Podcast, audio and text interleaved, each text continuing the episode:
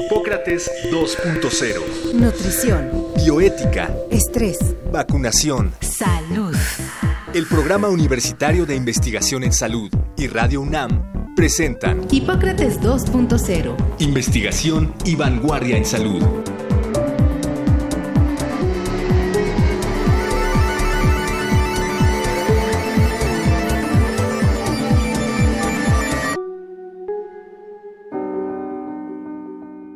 Imaginen que de repente, después de una respiración, nuestros bronquios se inflamaran al grado de que nuestros pulmones no fueran capaces de expulsar ese aire generando un estado de asfixia temporal. A esto le llamamos asma. En el siglo IV antes de nuestra era, Hipócrates describió por primera vez el asma. Desde entonces y hasta hace unos años, se creía que el asma era una enfermedad psicosomática en su totalidad. Investigaciones recientes determinaron que no, que el asma es en realidad la inflamación de la pared de los bronquios y bronquiolos que hace que el aire ingresado a los pulmones quede atrapado. Una persona con asma es más propensa a padecer enfermedades pulmonares y a que se le compliquen otras, como por ejemplo la influenza o la neumonía. Danos tu opinión a través de nuestras redes sociales. Radio UNAM por Facebook y arroba Radio UNAM en Twitter.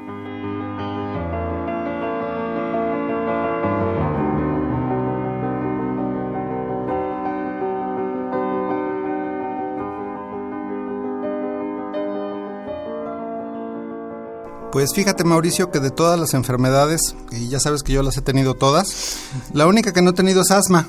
No difícil sé si de has- creer. difícil de creer, sí. Bueno, pues estamos en Hipócrates 2.0 justamente hablando sobre asma. Yo soy Omar López Vergara, estoy con Mauricio Rodríguez. Hola, ¿qué tal, Omar? Amigos del auditorio, gracias por sintonizarnos. Bien, pues vamos a hablar de un tema que será seguramente de su interés porque pues muchos de los eh, radioescuchas o bien sus hijos padecerán en algún momento de esta enfermedad curiosa que pareciera tener muchos componentes que la provocan y para ello tenemos como siempre una invitada de primer nivel, eh, Mauricio.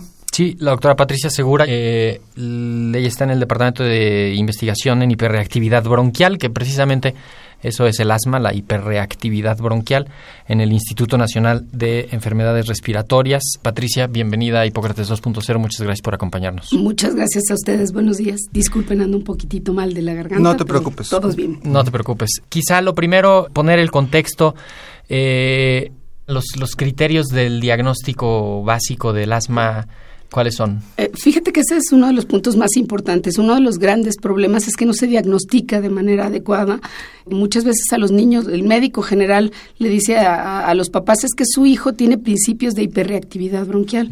Entonces, todos No los tienen ni idea asmáticos, no, no tienen como ni idea. Todos los asmáticos son hiperreactores, pero no todos los hiperreactores son asmáticos. Hiper- hiperreactores hiperreactor es que- el, el que responde de manera exagerada a diferentes estímulos del medio externo o interno, haciendo que el músculo que recubre a todas nuestras vías aéreas se cierre. Entonces, este, hay muchas cosas que nos pueden generar hiperreactividad. El aire frío, este fre- eh, brain freeze, cuando tomamos algo frío, se cierran las vías aéreas, entra menos oxígeno, por eso sentimos que, que en el cerebro llega menos oxígeno y se da este dolor de cabeza. E hiperreactividad y significa que las personas que lo padecen justamente son como más sensibles que los demás. Efectivamente, ellos, ellos tienen un, o sea, porque está inflamado su pulmón, empiezan a liberar sustancias químicas y entonces cualquier cosa puede hacer que ese, ese músculo responda de manera exagerada.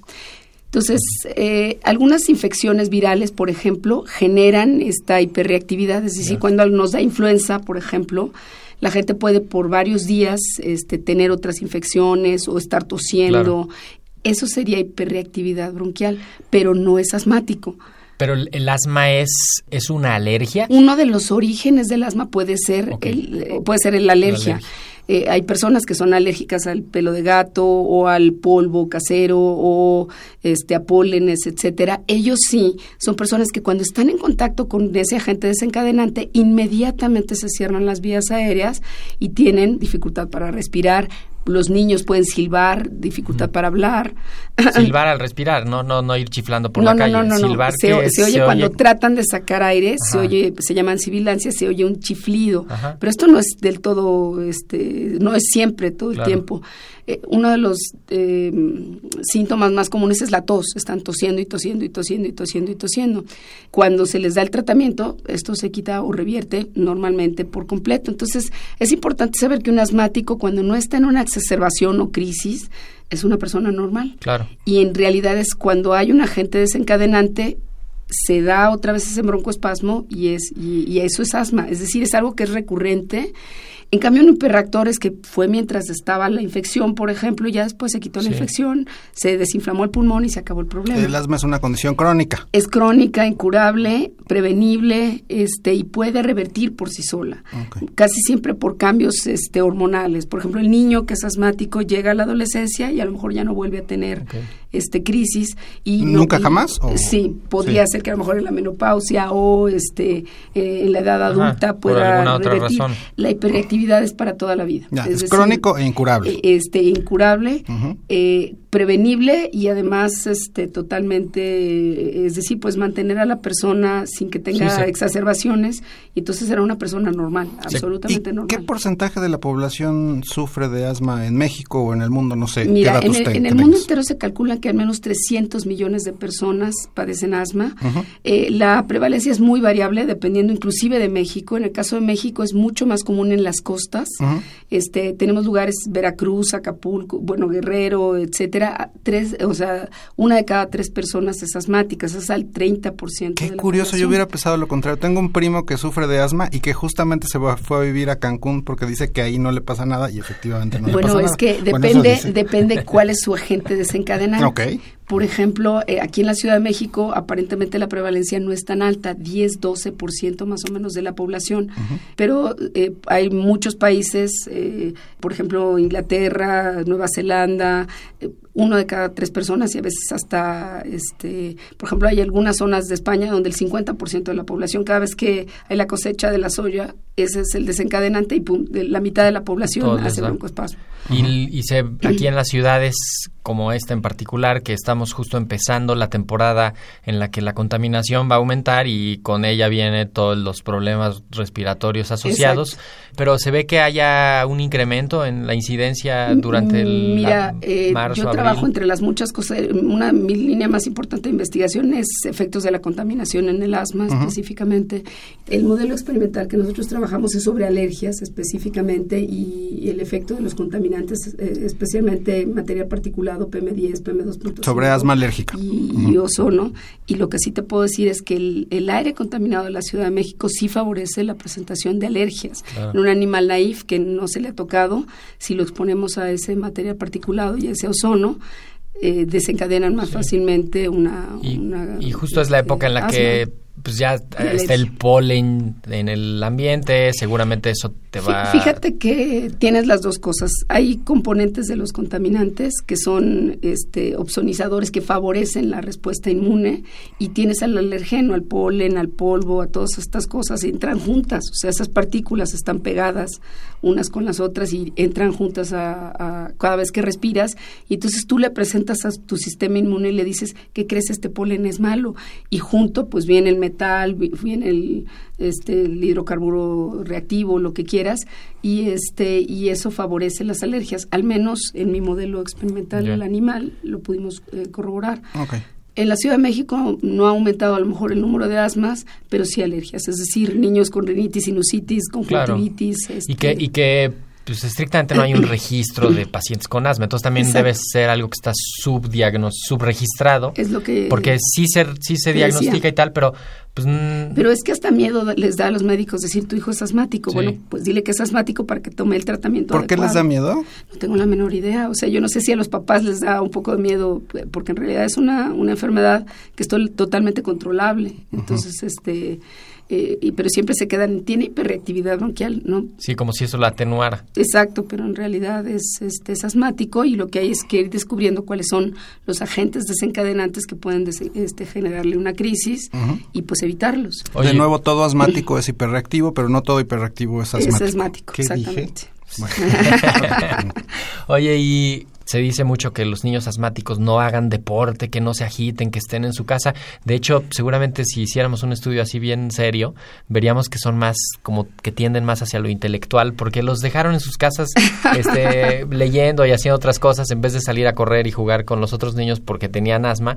Pero el deporte ya está bien dicho que no, no es eh, y, yo, creo que es bien importante tratar de identificar esos este, desencadenantes. Dentro de las casas tenemos muchos agentes desencadenantes. Los hongos, este, los agentes de limpieza, o sea, estos irritantes, eh, que los eh, perfumes, este, pueden ser desencadenantes de crisis y pues muchas veces el pelo de los animales, la caspa del perro, el, el pelo del gato. Eh, el mayor desencadenante en México y en el mundo entero es el polvo casero. Es polvo el, casero. El polvo de las casas, así que tampoco creas que, que es alivio. ahí sí me imagino que sí puede haber diferencia entre que el niño duerma en una recámara que tiene alfombra y una que no tenga alfombra, porque las alfombras son una trampa de polvo. Absolutamente, y los muñecos de peluche y todas estas cosas casi siempre, por eso yo les platicaba, hay que educar a, no solo al niño, a la familia, para que ellos traten de visualizar qué es lo que está desencadenando las crisis en esos niños. Muchas veces son las infecciones virales, el ejercicio, porque el pulmón está tan inflamado que cualquier cosa puede hacer que se cierren aún más las vías aéreas. Entonces hay personas a las que hacer ejercicio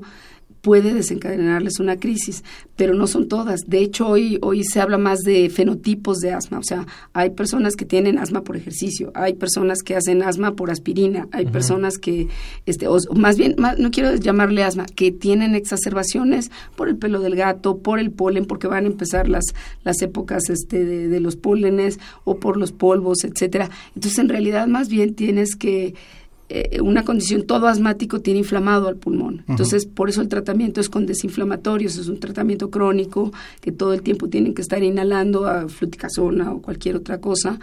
Este, si el pulmón está desinflamado, entonces eh, eh, es menos fácil o está aunque esté hipersensible el músculo, este, aunque se cierre, no se va a cerrar por completo.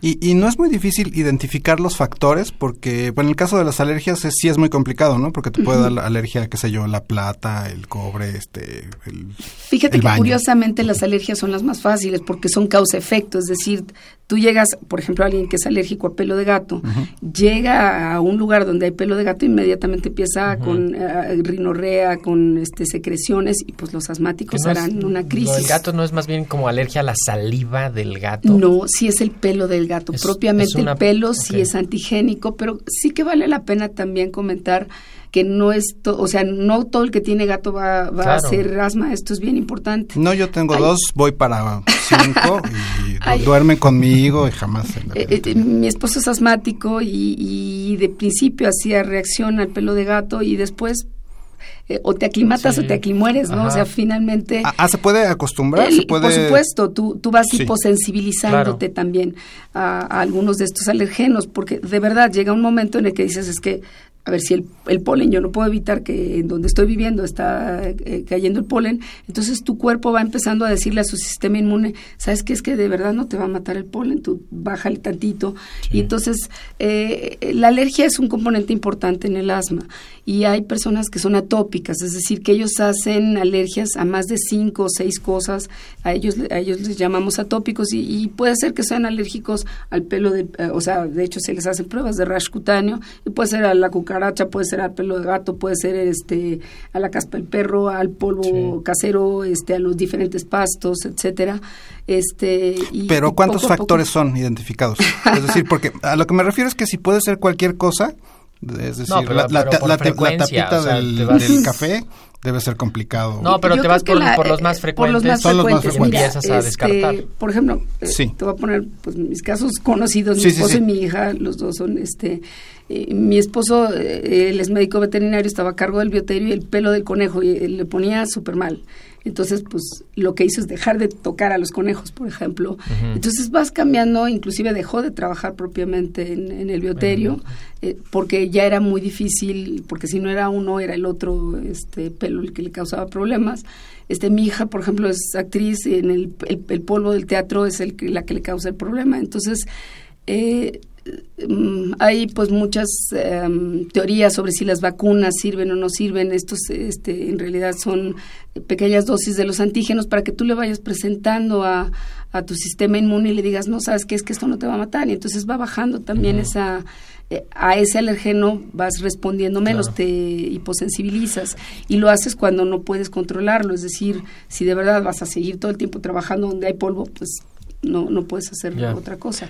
Pero hay muchas mediometales que sí puedes controlar, ¿no? Sí. Es decir, puedes tener gatos en tu casa, Mauricio, y te acostumbras. Así es. Estamos platicando sobre asma con la doctora Patricia Segura Medina, jefa del Departamento de Investigación en Hiperreactividad Bronquial en el Instituto Nacional de Enfermedades Respiratorias. Y Patricia, nos sobre lo de las herencias, qué tanto está bien descrito, siempre es así invariablemente que los papás a los hijos, los hermanos, un hermano sí tiene o no, ya que estamos con los ejemplos propios. Yo, yo digo, mi hermano tiene asma, tuvo asma de niño y yo no tuve asma. Exacto.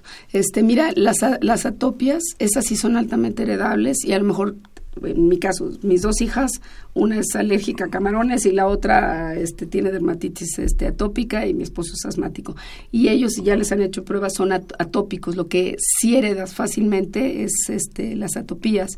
Perdón, ¿nos eh, repites qué es atopía? Eh, es cuando haces eh, alergias a más de cinco este, alergenos. A más de cinco alergenos. Conocidos. Y esto se, se, mide a través de una prueba que se llama rash cutáneo, que te inyectan diferentes antígenos y ves a, a qué haces respuesta te pueden poner 50 y este, diferentes. Cuando es una sola, eh, reacciona solo a un, a un alergeno, no eres atópico, pero cuando tienes cinco, entonces se puede eh, expresar de diferentes maneras, rinitis, sinusitis, conjuntivitis, que son alérgicas, o dermatitis, o, o alergias a los alimentos, etcétera. Pero eso es una alergia y eso sí tiene un componente heredable muy fuerte. Pero el asma puede no ser alérgica, tiene un componente muy fuerte que no es alérgico. Hay asmas adquiridos, vamos a pensarlo, asmas ocupacionales, este, asmas, inclusive ahora se ha visto con personas que tienen diabetes, obesidad, este, o que están en contacto con irritantes, este, continuos, eh, pueden también empezar a tener hiperreactividad y después eh, eh, tener crisis que, que, se van exacerbando a diferentes cosas. Es decir, un asmático a lo mejor te, hoy te responde al, el al pelo del gato, pero también como se van inflamando, ya después es el frío, ya después es la aspirina o este inclusive estados, este tú que eres psicólogo de angustia, eh, eh, les pueden, o sea, generan y liberan mediadores químicos que vuelven a cerrar las vías aéreas y, no es que sean hipocondriacos, es que está tan inflamado todos los componentes, o sea, este, que, que conforman a las vías aéreas están, este, pues tan exacerbadas. Y además, si más sensibles, ¿no? Exacto, se van haciendo más hiperreactores. Baja el umbral y entonces, pues si antes no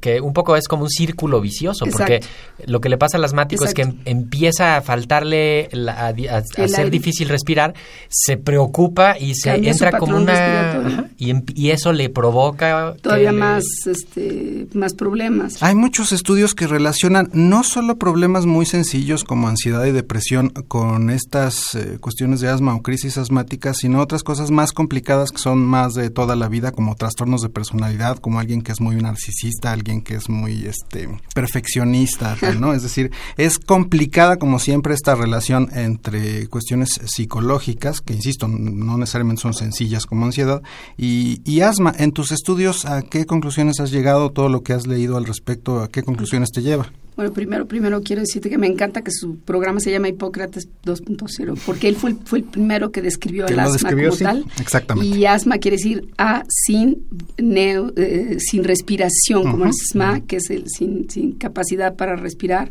Este, y efectivamente, a pesar de que es una enfermedad que se conoce después de tanto tiempo, aún hay muchas cosas que no desconocemos. Este, sí hay un componente eh, eh, psicosomático muy importante presente. Ellos tienen auras, literalmente, cuando van a caer en estas crisis o en estas exacerbaciones. Y para que ustedes se den una idea, traten de respirar por un popote. O sea, que no entre el aire más que por un popote. Es una desesperación terrible de no poder meter el aire y aún peor no poder sacarlo. Entonces, pues esta falta de respiración, lo que los asmáticos sienten, que yo te platicaba que alguna vez vi un libro que se llamaba El fantasma del asma, este, los niños o cualquier otra persona, porque puede darle a cualquier persona, siente que se van a morir.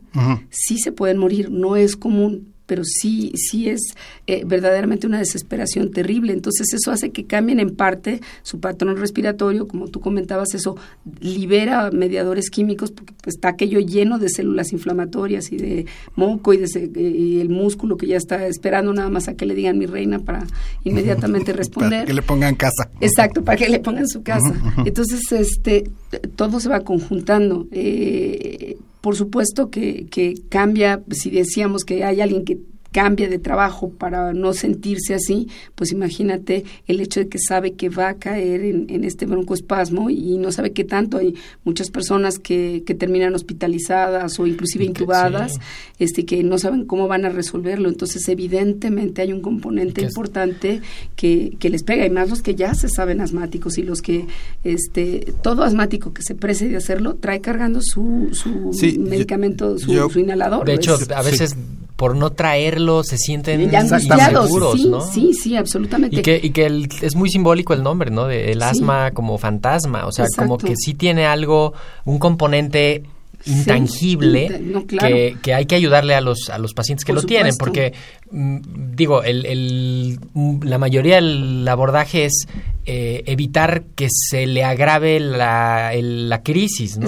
Y, y, eso digamos que está mal, hay que evitar que le dé la crisis. Y, y, la investigación va por los dos lados, por los agentes que generan al asma y los agentes desencadenantes. Entonces, eh, sí es bien importante que, si bien mucho de la investigación va por qué alguien se hace hiperreactor y por qué empieza a generar crisis, etcétera, y mucho de cómo controlamos. Hoy la enfermedad sobre todo se controla, es decir, todo el tiempo la gente va a sus consultas y le dicen qué tan controlada ha estado tu asma, cuántas exacerbaciones has tenido, eh, que te apegues al tratamiento, este, porque voy a seguir insistiendo, un asmático que no tiene crisis es una persona normal. Normal. Y seguir insistiendo, no se cura el asma, ¿eh? de verdad. Pero se controla.